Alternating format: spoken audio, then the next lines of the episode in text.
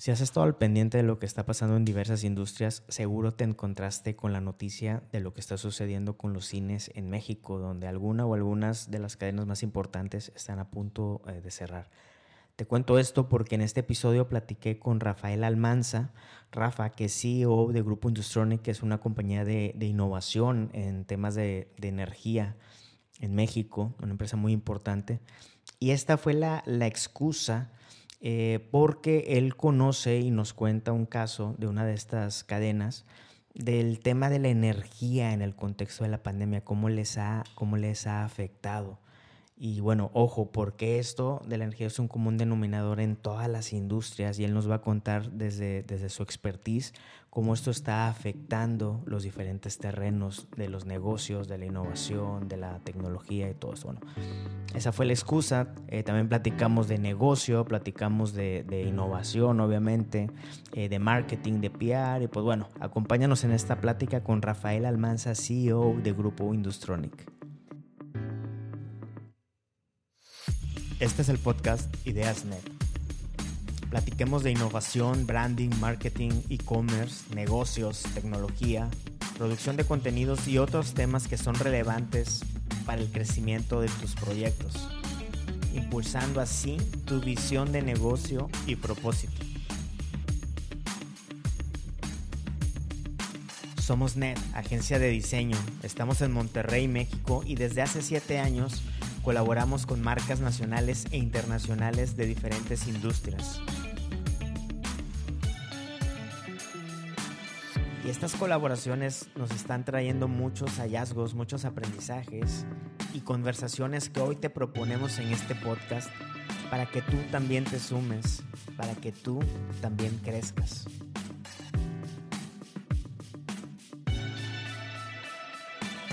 que bienvenido y bienvenida al podcast IdeasNet, un podcast para reimaginar nuestros días y nuestros proyectos, un podcast de negocio y propósito. Rafa, me encontré con un artículo y por eso te busqué porque se me hizo muy, muy interesante y quería tu opinión, eh, que es algo que nos ha de estar pasando a muchos, aunque muchas marcas, muchas organizaciones, empresas estamos en forma remota o en modelos híbridos. Eh, las oficinas se quedaron semifuncionando y hay un gasto importante de la energía, de la electricidad. ¿Qué ha pasado? ¿Te suena? ¿Te resuena con algo, Rafa? Oye, me vi el artículo que me comentaste y no, me dio mucha risa, ¿no? Porque ¿Por qué? E, este, durante la pandemia arrancó, ¿no? Todo el mundo de cabeza, te vas a tu casa y desde hace un par de años sacamos un producto al mercado que básicamente consta en medir tu calidad de energía, ver cómo estás. Es como un estudio de sangre, pero el tema de energía. Entonces tú te estás midiendo todos los días, ves tus consumos, ves, dónde te duele y resuelves, ¿no? Ok. ¿Y qué pasó? Que una cadena de cines muy importante aquí en México, no decir el nombre, eh, pues obviamente les cae la noticia, como a todos, pues vete a tu casa y así como cuando sales corriendo porque te va a dejar el avión, que vas corriendo al aeropuerto y dejas todo prendido, pues así les pasó. Eh, eh, dejaron encendido todo. ¿Pero que como refrigeradores o que, que se deje encendido? Sí, o sea, esa es muy buena pregunta, ¿no? O sea, primero nosotros hacemos la medición mes a mes y les damos el servicio para que, pues si vemos algo raro, avisamos. Entonces nosotros hacemos el estudio, cortamos el mes de marzo, fue marzo o la primera semana de abril, y nos damos cuenta que, que tienen consumos como del 80% del consumo normal. Y entonces eh, hablamos con la persona encargada del tema de energía y dice, pues, ¿cómo puede ser si no hay nadie? Y nosotros, pues, algo se quedó prendido, compadre, ¿no? Y, y, llegamos y nos empezamos a revisar por circuito y nos dimos cuenta que se quedó prendido el aire acondicionado. ¿no? Y lo tienen programado pues, para que estén, es un tema de confort, lo que en el cine también, ¿no? Entonces, no se apagó. Eh, y, es, y, y, bueno, fuera que tuviéramos instalado este medidor de energía en todas las cines, pues no está. Entonces, eh, nos dimos cuenta que se quedó prendido eso. Eh, los proyectores que compraron de nueva generación, ya ves que ahora todo te lo venden con Energy Star, que porque ahorra y todo, pues lo que sucede es que se quedan en, o sea, cuando algo está en stand-by, en realidad está encendido. O sea, si tu televisión, tu aire acondicionado que tienes ahí en tu casa o en las oficinas, donde sea, si se queda con el control que ves remoto o el que tienes pegado a la pared, está encendido, hay una corriente que está consumiéndose todo el tiempo. Nada más que eso nadie te dice, ¿verdad? O sea, pero en fin, eh, ese consumo se quedó con el cine. Entonces, seguían consumiendo el 80% de su carga y además pues, los, proyectores que consumen 24/7, eh, porque también están stand están encendidos, ya a la quinta semana que nos demos cuenta, pues les avisamos, oye, fíjate que pasó esto, te recomendamos que vayas a pagar, a pagar todo, ¿no? Y ya se lanzaron y ya, pues ya lo hicieron. O sea, es un tema que se debe prevenir, Rafa. No es nada más como que me voy y, este, y está todo desocupado, pero la energía se sigue consumiendo. Sí, o sea, es, eh, ese es algo que se llama corriente de excitación, es un término muy técnico, pero es la corriente que consume cualquier equipo eléctrico solo por el, el hecho de estar en stand-by. O sea, cuando no lo arrancas, es como un carro, ¿no? O sea, si tiene carro eléctrico o no, pues está, está encendido. O sea, no, no es como de marcha como los de, los de combustible, ¿verdad? Que sí lo tienes que encender y tiene un proceso arranque, ¿verdad? Eh, en tu casa, en las oficinas, bajen los interruptores. Eso es lo que yo te digo, si no vas a estar, o sea, baja el interruptor principal y ya con eso te aseguro que no consumen nada. Porque me llamó la atención de ese artículo, eh, como ahorita tú mencionaste un caso, ¿no? Pero ha de ser un común denominador en muchas empresas, ¿no? Que, eh, por ejemplo, en nuestro caso sí dejamos la oficina y pues nos quitamos todos estos gastos fijos, ¿no? Pero quienes sí mantuvieron sus, edificios, sus oficinas, pues todo, todo, todo su lugar de operación, pueden estar generando todavía un consumo, ¿no? Que deben echarle un ojo a todo eso, porque también se te está yendo dinero, ¿no? Obviamente, si se te va energía, se te va dinero. Sí, le diste en el clavo ahí, Sam. O sea, la verdad es que, por ejemplo, eh, hay industrias que no pueden parar, que similar a un avión, ¿verdad? O sea, un avión mm, tiene que andar volando, si no, se, se echa a perder. Bueno, lo mismo pasa con los hoteles. Eh, eh, tuvimos mucho mucho socio, cliente que tenemos cadenas de hoteles en las zonas turísticas, que decía, es que no puedo pagar el hotel. es como cuando dejas, o sea, andas corriendo o estás haciendo un ejercicio y paras y quieres volver a arrancar. Estás como que ya te enfriaste, no es lo mismo, es lo mismo acá, o sea, no puedes pagar. Entonces, los consumos, pues sí bajan, ¿verdad? O sea, a lo mejor en el tema era acondicionado, pero hay ciertas bombas que tienen que estar funcionando. Si, eh, por ejemplo, en oficinas, que estoy seguro que es el caso tuyo. No sé si en las oficinas tú tengas tu propio servidor o lo rentas a alguien.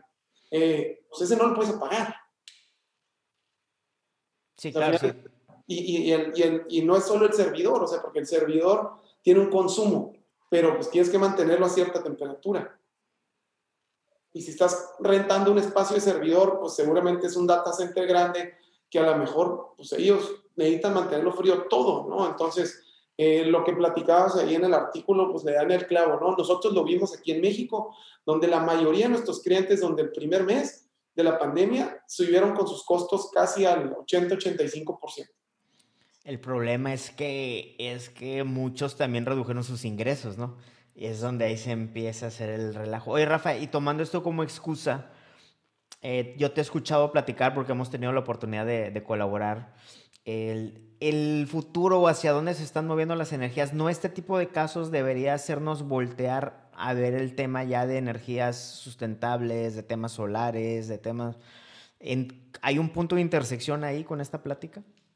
Sí, la verdad es que le hacen el clavo, ¿no? Eh, por ejemplo, estábamos leyendo hace un par de semanas que Alemania, eh, el año 2020, ya el 51% de la energía que consumió viene de, generación este, renovable, ¿no? Como es el eólico, el solar.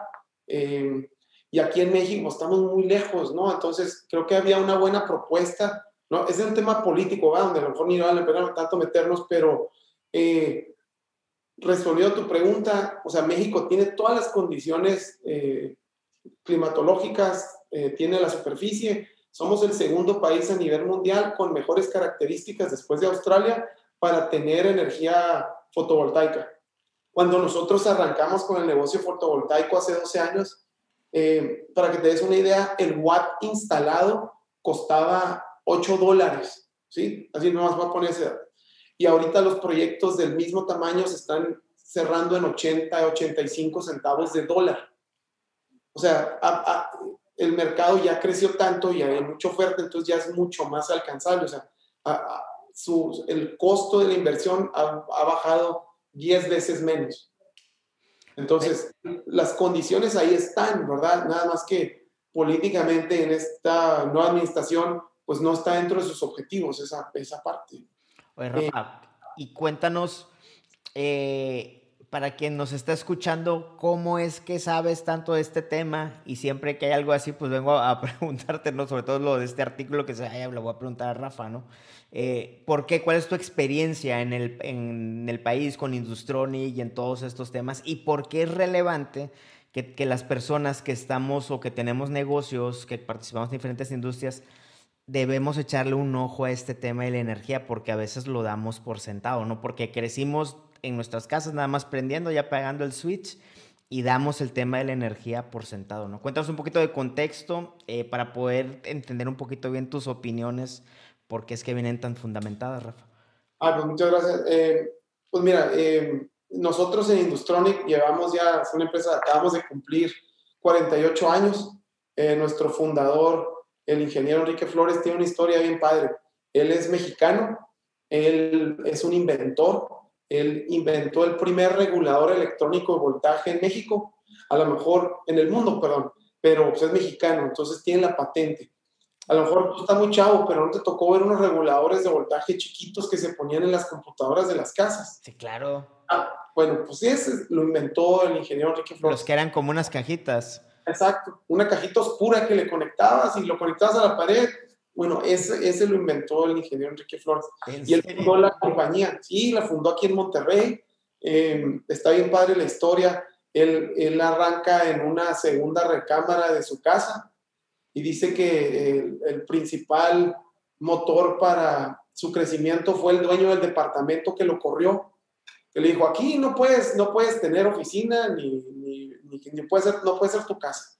O es una o es la otra. Entonces dijo, pues voy a tener que rentar una oficina. Entonces fue y dice que va y renta una oficina y empieza con su fábrica y así arranca la historia, ¿no? Entonces, desde hace 48 años le entendemos al, al tema de energía y, y, nos dedicamos, nos hemos dedicado los últimos años a, o sea, el, el, entorno eléctrico es muy dinámico, ¿no? no Los problemas que veíamos hace 3, 4 años ahorita ya no están y cada vez hay problemas nuevos.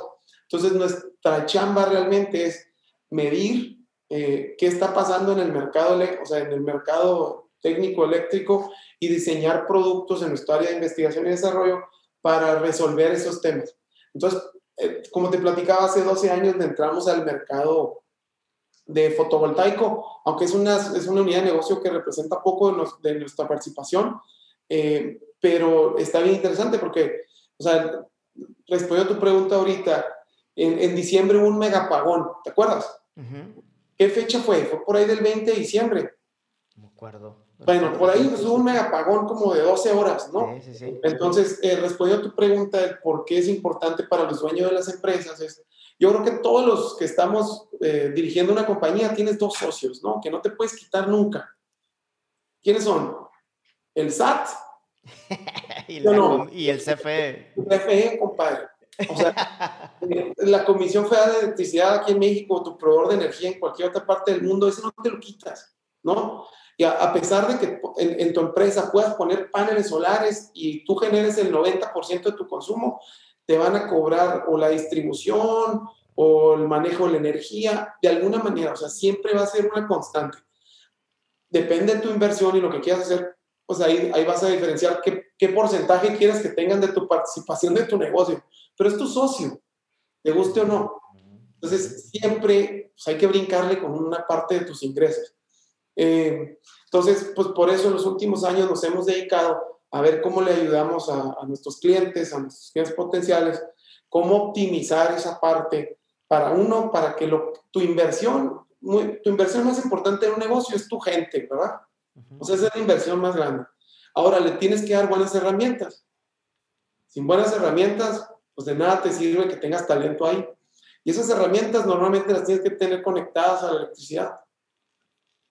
Entonces, si ya invertiste en la gente, ya invertiste en las herramientas, pues ahora revisa que la calidad de la energía con la que estás alimentando las herramientas sea la correcta, porque una de dos, o la herramienta se te va a tronar, como es lo que pasó ahorita con el megapagón, y como se va la energía, pues sí te has tocado, ¿no? Cuando estás en tu casa ya sabes cuando se va la energía porque empieza a parpadear, ¿verdad? Y ya sabes, pues apaga, ¿qué te decían los papás? Apaga. Conecta todo. Porque, no, porque los, los aparatos eléctricos no se queman cuando se va la energía. Eh, se queman Las sobrecargas. Cuando, cuando, regresa. Porque imagínate, siempre tratamos de hacer la analogía del agua con, el, con, con la electricidad, ¿no? O sea, si tú cierras la llave de cajón, que es cuando se te va la energía, pues se queda toda la presión ahí en la llave, ¿no? Pero cuando regresa, ¡um! llega con todo y es cuando se te quema la, te queman tus, tus equipos eléctricos, ¿verdad? Entonces, pues... Y entonces ahorita que, que, por ejemplo, que muchos no estamos en, la, en, las, en las oficinas, todo esto está descuidado. Sí. O sea, ¿qué pasó con los hoteles que te platicaba, que los mandaron en, en Cancún o en Los Cabos? Les dijeron, pues están cerrados, compadre, tres semanas, seis semanas.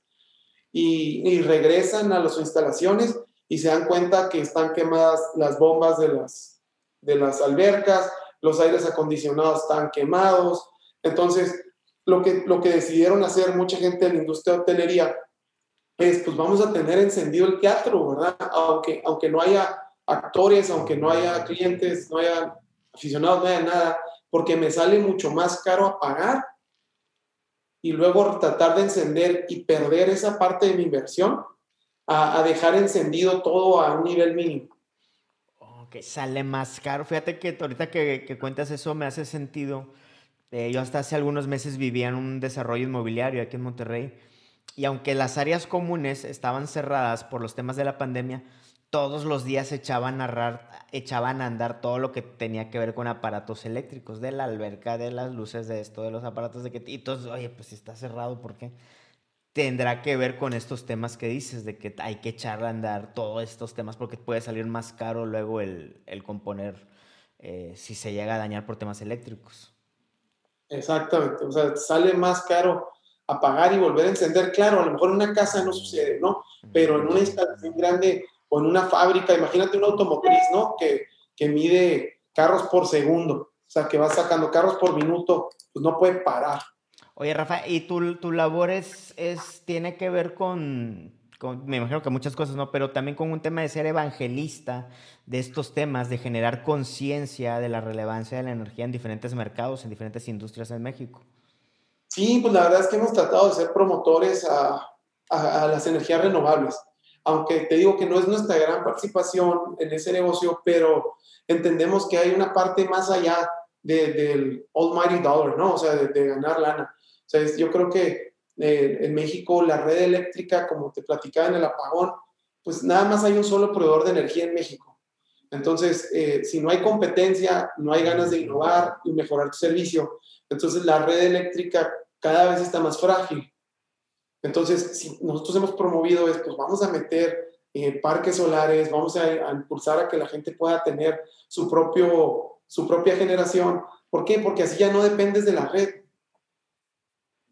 Oye, Rafa, y ahí en todo esto que estás diciendo, aquí de seguro traes algunos aprendizajes. Eh, ¿Cómo le has hecho para convencer a personas que le echen una mirada a este tipo de energías que dices, para vender? Porque es muy difícil, y para todos, ¿no? Para todos los que tenemos negocios, es muy difícil vender cuando el cliente o el potencial cliente no tiene la conciencia que necesita nuestro servicio. ¿Cómo le has hecho? Ah, pues fíjate que algo que nos ha ayudado mucho es, es seguimos la, una teoría similar a la de un doctor, ¿verdad? O sea, cuando eh, te vas a hacer un check-up, pues vas, te revisas estudio de sangre y, y, y revisas qué partes, o sea, qué en qué lugares tienes un área de oportunidad. Entonces nosotros lo que hacemos son como auditorías eléctricas gratuitas y, y, llegamos y te decimos, pues mira, tu radiografía o tu resonancia magnética o tu estudio de sangre dice que tienes A, B o C y es, en esto es donde te duele.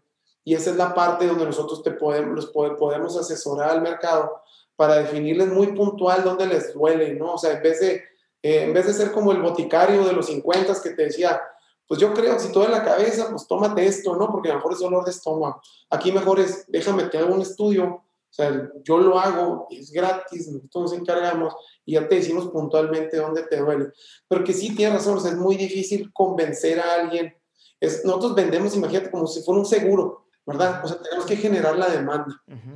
No te levantas un día y dices, ¿sabes qué? Voy a, voy a comprar un sistema para proteger mi tema eléctrico. Pues no, lo vas a comprar o una de dos. O cuando ya se te quemó algo, o cuando de plano tu, tu, operación necesita continuidad y no puede haber, o sea, no puedes tener ausencia, ¿no? Como un call center, un data center, un banco, telecom, etcétera. O sea, gente que ya lo entiende muy puntual, pero alguien como tú como yo, común y corriente para tu casa, dices, pues lo voy a comprar ya hasta que tuve el accidente, ¿no? Oye, y ahorita mencionaste eh, sobre el crecimiento hacia afuera, ¿no? De, eh, generar mercado. Pero hacia adentro, me acuerdo que la primera vez que visité el corporativo Industronic, eh, tienen un laboratorio como de innovación. Eh, ¿Cómo es eso? ¿Cómo mantienes esa, esa chispa eh, de búsqueda de innovación constante? Ahorita, ahorita, con la historia que, que, contaste de cómo nació Industronic, digo, responde en parte a esta pregunta, ¿no? Porque ya el ADN de la empresa trae este elemento de invención, de innovación, ¿no? Pero en el día a día, eh, ¿qué generas, Rafa, para que tu equipo siempre esté eh, generando nuevos productos o mejorándolos? Fíjate que esa yo creo que es la parte más, eh, más romántica del negocio, pero al mismo tiempo es la que más cuesta, porque abrimos grupos de trabajo que se dedican a desarrollar productos y lo más, la inversión más cara es el producto que nunca sale. ¿Cómo es eso? O sea, por ejemplo, hacemos investigación uno o dos años y nos damos cuenta que hay un problema de que se puede resolver con este producto, ¿no? Este que tengo en la mano. Y, llegamos al mercado y salimos con él y nos damos cuenta, uno, que el, que el, que el, que el precio a lo mejor está afuera o que el cliente sabe que tiene el problema, pero pues no le va a invertir esa cantidad. Entonces tú ya le invertiste en tres o cuatro salarios de ingenieros, eh, herramienta, etcétera, para poder sacar el producto. Y, y, es similar como los laboratorios ahorita, ¿no? O sea, todas las patentes que sacas que luego no se, trans, o sea, no traducen en negocio. Pero pues lo bonito es que es como el fútbol, ¿no? O sea, pues no porque no todas las llegadas metas gol, quiere decir que no vas a seguir intentando, ¿no? Pero cuando metes el gol, pues esa es la parte más romántica, ¿no? Que dices, oh, pues a lo mejor, como dijo el inventor este Tomás Alba Edison, ¿no? Encontré 900 maneras de cómo no hacer un foco. Pues aquí no, no tenemos tantas, ¿verdad? Pero sí también esa es la parte más dolorosa. Entonces le apuestas al volumen. Oye, hay que estar intentando, intentando y una la, le vamos a pegar y, lo vamos, y vamos a colocar este producto en el mercado. Sí, claro. O sea, la verdad es que, bueno, me encantaría decir, no, las, todas las que intentamos le pegamos, no, bueno, fue, le pegamos una cada 20. Pero fíjate que eso es algo, esto que acabas de decir es un, es un buen concepto que no a muchos les queda claro, ¿no? De que hay que apostarle al volumen. O sea, porque es lo que, la cantidad es lo que te va a acercar a la calidad, ¿no? Porque si crees que con un solo disparo a gol vas a anotar, estás, todo, al menos que te llames Lionel Messi, ¿no? O algo así. Pero los que no nos apellidamos así, Rafa, pues tenemos que apostarle a la cantidad, al volumen. Sí, no hay de otra. Ayer estaba, me tocó dar una plática aquí con el personal de la compañía, bien padre, por los 48 años que celebramos ayer.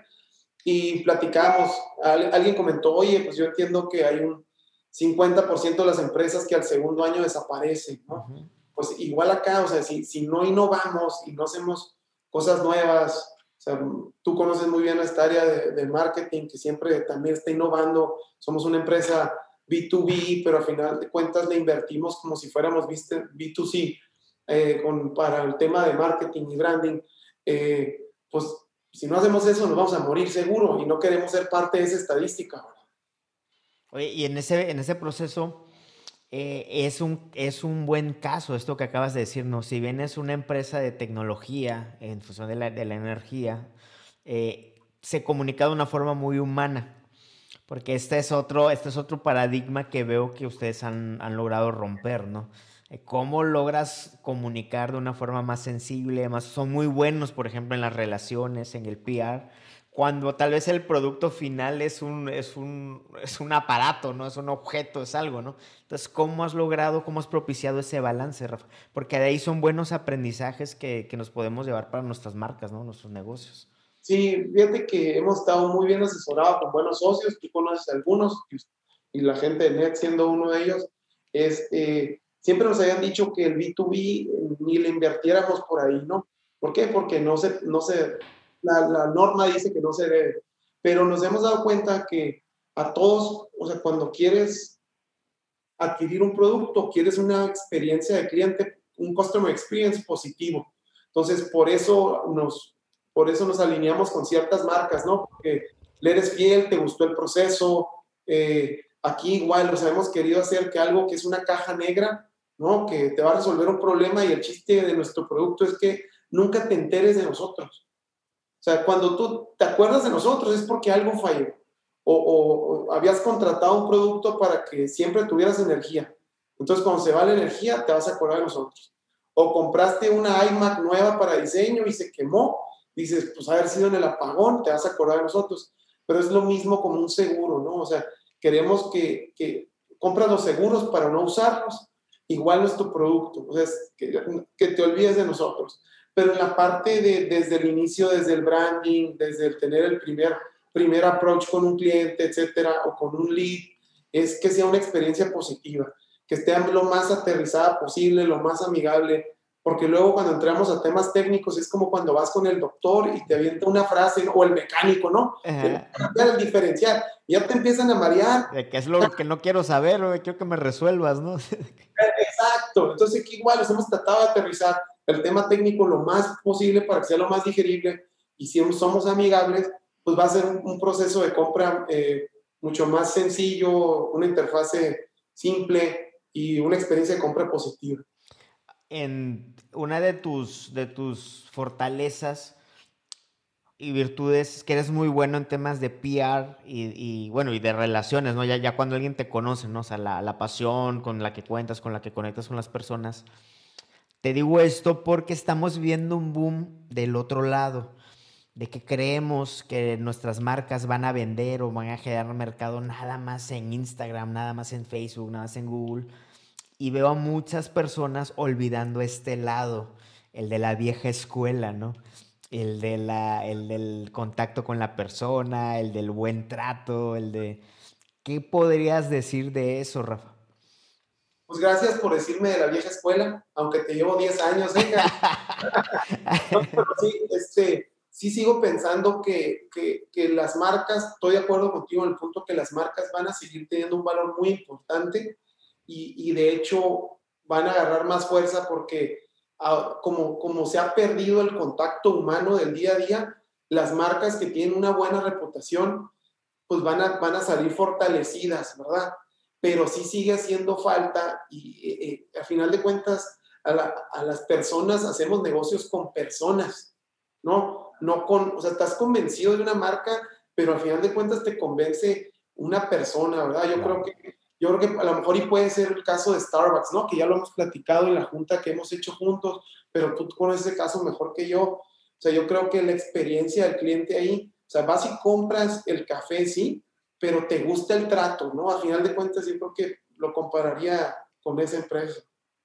Oye, Rafa, y en ese, en ese tenor me he encontrado con muchas marcas de clientes, de amigos, de conocidos, que, el, que la cabeza, como es tu caso, es, es, muy bueno en esa relación, generan ventas, pero ya al, ya, ya al momento en que se detonan los proyectos, el cliente dice, ah, sí, pero yo quiero seguir hablando con Rafa. Y Rafa ya, ya viajó, ya está buscando otros proyectos, ¿no? ¿Cómo lidias con eso, que es, que es, algo, que es un común denominador? Híjoles, esa parte, pues es, es, la parte yo creo más compleja de todos los negocios. Me encantaría que todos los clientes quisieran tratar conmigo, pero no es cierto. Pero gracias por el halago. Pero sí, o sea, yo creo que eh, ahí tienes que tener procesos eh, muy estudiados y, y, y, muy constantes, ¿no? En un tema de preventa, que es desde, bueno, desde ahorita el famoso lead nurturing, ¿no? O sea, que agarras un lead y empiezas a, a generar contenido de valor y, y, luego el cliente ni tiene la necesidad, pues estás ahí en top of mind, se decide por ti por la buena relación con alguien del equipo entonces, cuando la parte más compleja esa que dices es cuando ya paso del área comercial al área operativa. Entonces, tiene que ser un gap, ahí digo, perdón, hay, muy, hay un puente ahí muy que vamos de la mano con el cliente, pero sí, o sea, sigue siendo un súper reto, es la parte de ya postventa, es cuando ya te, ya te puse tu solución en casa, ¿cómo no te pierdo, no? Entonces, ahí para esa parte, para este año estamos implementando un nuevo producto donde damos asesorías vía remota y nosotros hacemos como la consultoría de cómo te están quedando, o sea, cómo está comportándose el producto que me compraste dentro de tu instalación. Y fíjate, todo esto que nos estás contando, eh, muchos conceptos los podemos leer en libros o, gurús, ¿no? Estos que te recomiendan, pero es muy valioso que tú lo cuentas en primera persona, eh, dado el recorrido que, que, llevas con Industronic, tanto en temas de innovación, como ya ahorita hablaste de ventas, ya hablaste de marketing, ya hablaste de PR. Entonces, pero son, es, son casos de estudio, ¿no? Pero que los vives en primera persona, ¿no? Bueno, esto te ha llevado años ir ajustando en las diferentes áreas de la empresa. ¿no? Sí, pues es que ya, pues como tenía pelo cuando empecé. o sea, esa parte, como dicen por ahí, pues es parte de la experiencia, ¿no? Y, y toca ver un poquito de todo. El otro día me preguntaban mis hijos, oye, ¿y tú qué haces, papá? Porque nomás los he traído durante la pandemia, a veces los traigo a la oficina. Okay. todo el día en la casa. Y me dicen, pues yo nomás veo que estás en juntas todo el día. A mí se me hace que ni chambeas, ¿no? Pero es lo, lo bonito de la posición en la que nos toca estar es que te toca ver un poquito de todo. O sea, desde la parte cómo, cómo atraer eh, nuevos clientes, cómo mantener a los clientes contentos, que ha sido algo con lo que hemos enfocado mucho el año pasado, que es un tema que ustedes conocen muy bien, todo lo del NPS, sea, el, el, el cliente que te va a recomendar y, y, cómo recupero una parte de los otros clientes que a lo mejor y no son 100% eh, promotores de la marca, y luego cómo a los clientes que ya tengo tengo que diseñarles productos nuevos por los problemas que hay ahí, con el tema de postventa, teniendo ingenieros certificados que tengan esa buena relación con el usuario. Entonces, pues hay un tema de capacitación muy importante que tenemos que hacer en todos niveles, ¿no? Pues Rafa, ¿y cómo en, en, en, otro, otro, otra de estas áreas, de esos poquitos que te tocan ver, eh, otro de los, común, de los comunes denominadores de los retos que vemos nosotros en ED y en muchas empresas, ¿cómo provocas el crecimiento de los colaboradores de, de, tu marca? Que ahí hay un reto, ¿no? De que el líder empujando el crecimiento, pero cuando no está la figura del, del líder, ¿cómo dejas instalada una cultura de, de crecimiento? Fíjate que lo que nos ha ayudado mucho es que el 90% de los o sea, de las posiciones nuevas en la empresa eh, son de adentro. Entonces, eh, rara vez contratamos a alguien de fuera. Hemos empezado a hacer proyectos eh, de desarrollos, o sea, que contratamos una camada de 10 ingenieros que pueden, de 10 o 20 por año, y todos ellos van a diferentes áreas, pero empiezan con el mismo entrenamiento de core, ¿no? De núcleo que pueden ser en producto o que pueden ser en soporte técnico y después de ahí se van disparando a diferentes áreas que pueden ser investigación y desarrollo, RD, ventas, demanda cada vez un perfil mucho más ingenieril, técnico, que no es el típico vendedor que cuando sales de la escuela te dicen vas a, a tocar puertas a vender jabones, ¿no? O sea, en realidad tiene que ser un asesor. Eh, y entonces esa política de crecimiento la hemos, la hemos implementado los últimos 10 años, donde ahorita pues, todas las posiciones gerenciales y directivas mm, han salido de aquí, no han venido de afuera. Entonces, e, es, eso lo ve el personal y sabe que las oportunidades, si tienes la actitud correcta y los resultados, pues cuando se abre una oportunidad te va a tocar. Lo que sí a nadie les gusta es que la oportunidad a veces no llega ni en el tiempo ni en el lugar donde quieres, ¿no? A lo mejor si abre una oportunidad ahorita, por ejemplo, nosotros vamos a abrir Colombia este año Nada más que no hemos podido entrar ahorita por el tema de la pandemia, pero ya estamos con un pie ahí y el, el que es ahorita que estaba como subdirector de ventas, pues se va y se abre una posición allá y él está como líder de proyecto, ¿verdad? Y me dice, oye, yo siempre estuve buscando irme a Monterrey, no a Bogotá, ¿verdad? Entonces le digo, pues es que así, es, ¿verdad? O sea, las oportunidades, me encantaría que todos fueran en el tiempo que ustedes requieren o en el lugar y, pues esa es la parte que hemos buscado, ¿no? O sea, si el crecimiento es interno, promueves ese, promueves ese talento y al mismo tiempo se va desarrollando junto contigo. Entonces, de lo que acabas de comentar, te entendí tres cosas que, corrígeme, uno, eh, dejas la puerta abierta para que cada quien crezca, o sea, los puestos, como diciendo, oye, eh, la primera opción va a ser gente de adentro antes de ir a reclutar afuera. Entonces los colaboradores tienen en mente eso, que hay oportunidad de escalar. Dos, te entendí que los ingenieros ya en la parte técnica y de innovación entran como una especie de un tronco común, Rafa, en donde ya luego se van a perfilar a ver a qué área este, van a dar el siguiente paso. Entonces, como que igualas el, el tema del, del, conocimiento, el tema de la cultura, antes de que se sigan desarrollando. Sí, y además genera un tipo de competencia interna, la verdad. O sea, es, pues yo entré con una camada de 10, como si vengo de fuerzas básicas, y pues vamos a ver quién me jala al equipo titular, ¿verdad? A ver quién me va llevando a, a otras áreas, y luego y te sorprendes, gente que a veces en la entrevista a lo mejor y no le ha ido muy bien, pero volteas hacia atrás un año, un año y medio, y hombre, se han desarrollado de una manera impresionante, ¿no? Oye, no, es buena analogía lo de las fuerzas básicas porque hemos visto, ¿no? En los equipos cuando hay camadas y eso es lo que, y eso es uno de los temas del fútbol que dicen las selecciones nacionales. Eh, son fuertes cuando hay camadas, lo vimos en España, que venían de una camada de muchos futbolistas españoles en el 2010 que fueron campeones del Barcelona y del Real Madrid, pero ya después que se acabaron esas camadas, este, pues ya, ya han batallado, ¿no? O sea, es buen aprendizaje eso de hacer contrataciones, no, no contratar a una persona, ¿no? Si buscar camadas darles ese tronco común para que se desarrollen. Y el tercer aprendizaje que te caché ahorita, que es muy bueno, es el tema, lo que dijiste de que hasta los vendedores deberían traer formación técnica. Que fíjate, eso es algo que yo siempre he tenido en mente hace, que estamos, 2021, hace, no sé, 2005, 2006, 2007, que me tocó trabajar en una agencia. Yo me acuerdo que los vendedores no eran técnicos, Rafa ni diseñadores, ni, ni nada, ¿no? Entonces iban a vender sitios web y esas cosas y sabrá Dios qué vendían.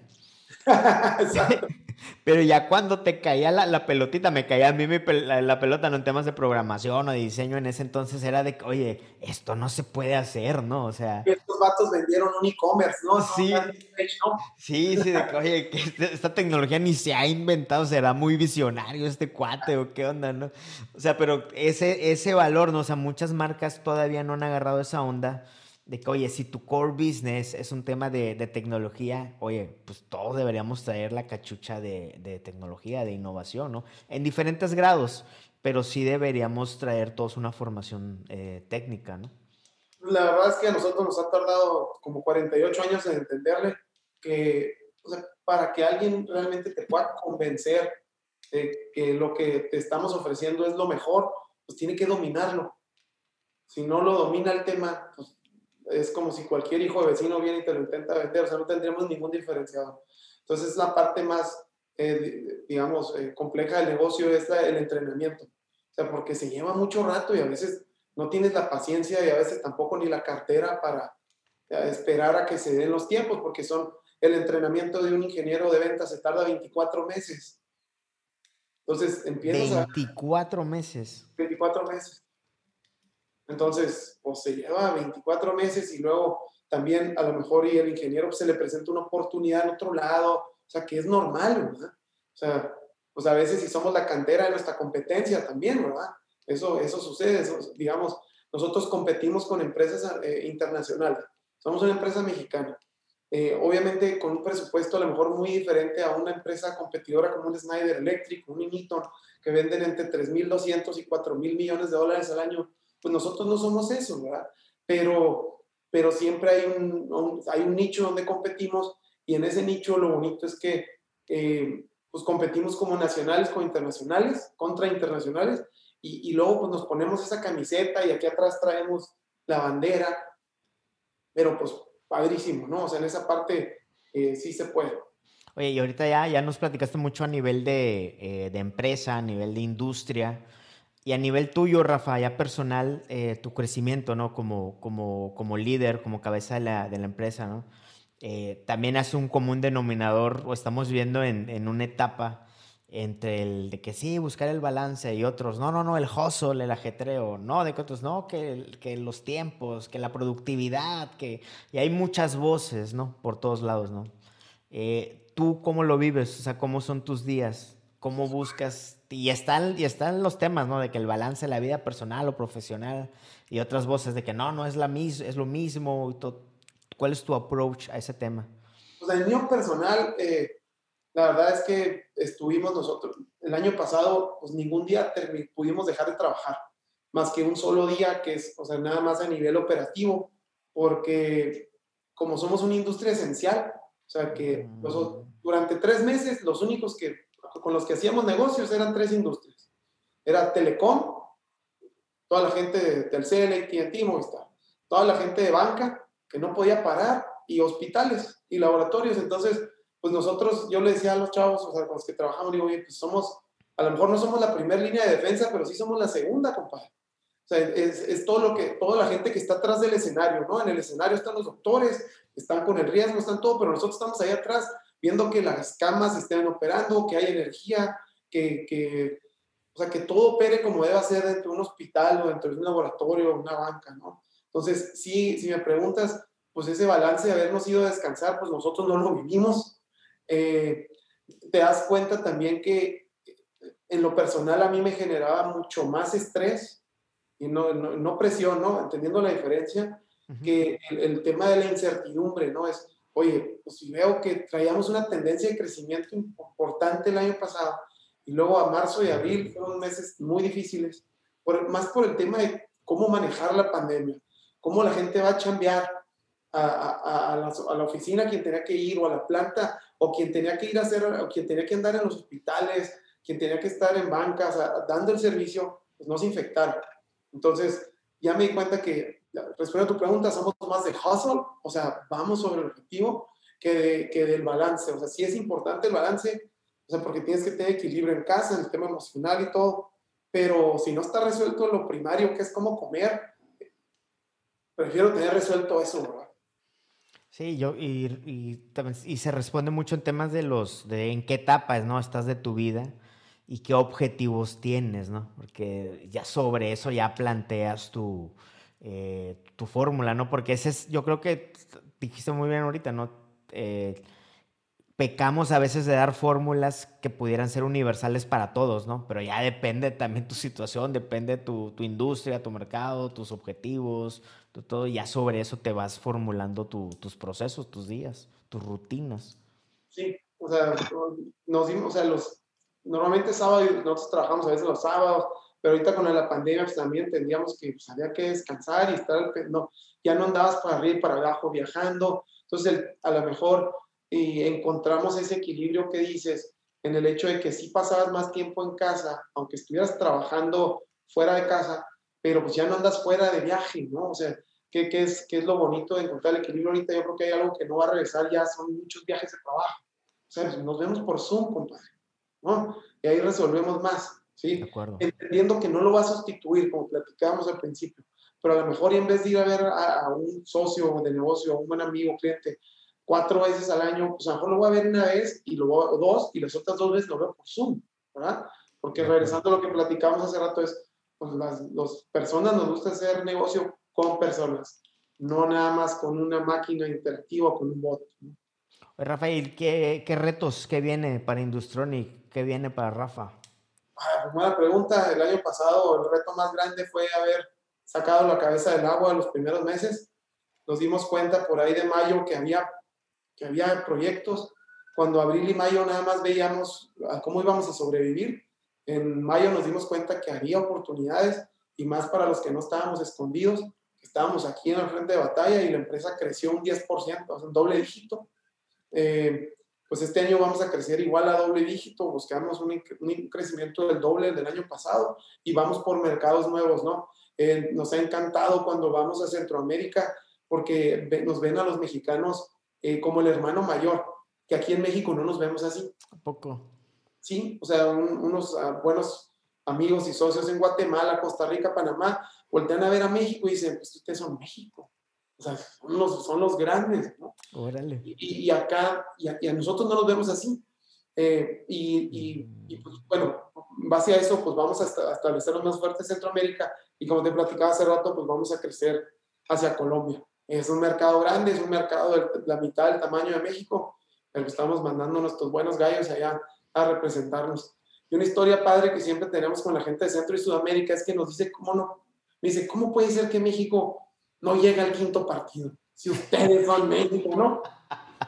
Nos lo preguntamos nosotros también. ¿eh? nosotros también nos preguntamos. pero, pero es algo bonito, o sea, cómo te ven de afuera hacia acá y este, pues te motiva, ¿no? A, que, a, seguir haciendo las cosas bien y, poder representar bien a tu país en otro lugar.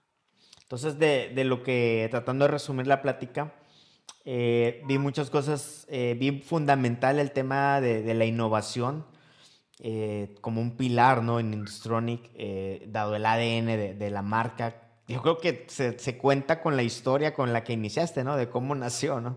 Entonces se ha heredado ese, ese tema de la innovación y nos hace reflexionar a todos los que tenemos marcas, los que tenemos proyectos, de no perder ese sentido de, de innovación, ¿no? De que de reinventar, de hacer una auditoría a nuestros productos, a nuestros servicios, para siempre estar en esa búsqueda continua a través de, de una apuesta masiva, ¿no? De apostarle al volumen de iniciativas para en una de esas ir metiendo goles, ¿no, Rafa?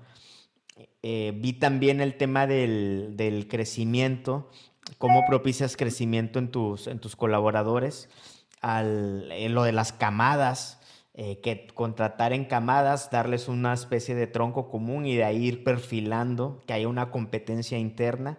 Y también te entendí el, o te aprendí el tema de abrir, de abrir mercados a partir del evangelismo, ¿no? A partir de, de ir generando esa conciencia de la necesidad de lo, que, de lo que estás ofreciendo.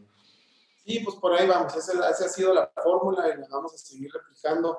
Eh, seguimos creyendo que yo le apuesto mucho a los jóvenes, o sea, a los recién graduados, me encanta trabajar con los millennials, no sé por qué están satanizados, o sea, de hecho el 90% de la compañía ya somos, yo no soy millennial, pero sí son, este, y nos ha ido súper bien por esa parte, ¿no?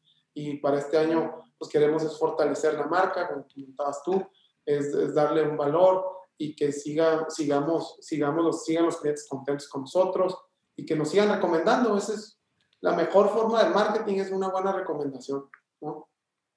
Y bueno, y ahorita lo que acabas de decir, ¿no? Y olvidar, eh, recordar que, no, que el marketing no solo se trata de, de likes y de shares, ¿no? En Instagram, en Facebook, ¿no? Lo de la vieja escuela que comentábamos hace rato en forma de broma, eso siempre va a estar vigente y, no hay nada que pueda sustituir ese buen contacto, esa buena relación, ¿no, Rafa?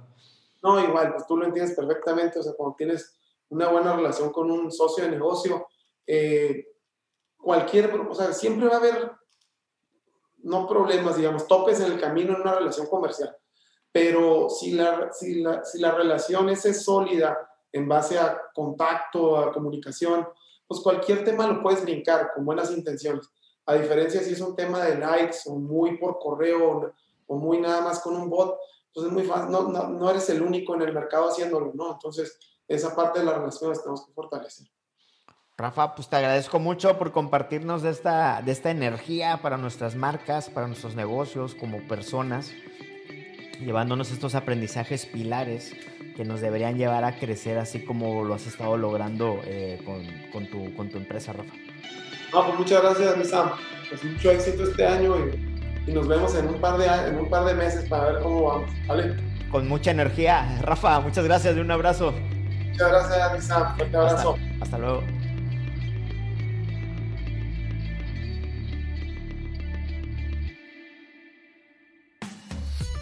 Gracias por acompañarnos en un episodio más del podcast IdeasNet y espero que esto que escuchaste haya sido muy muy valioso para ti, para tus proyectos. Aprovecho para invitarte a que leas nuestro blog en net.mx, net con doble T. También a seguirnos en Instagram, Twitter, Facebook y todos lados, pero especialmente quiero invitarte a que te suscribas a nuestro newsletter semanal donde cada domingo, normalmente los domingos, compartimos 10 hallazgos imprescindibles para nuestro crecimiento como marcas y personas. Esto es Ideas Net.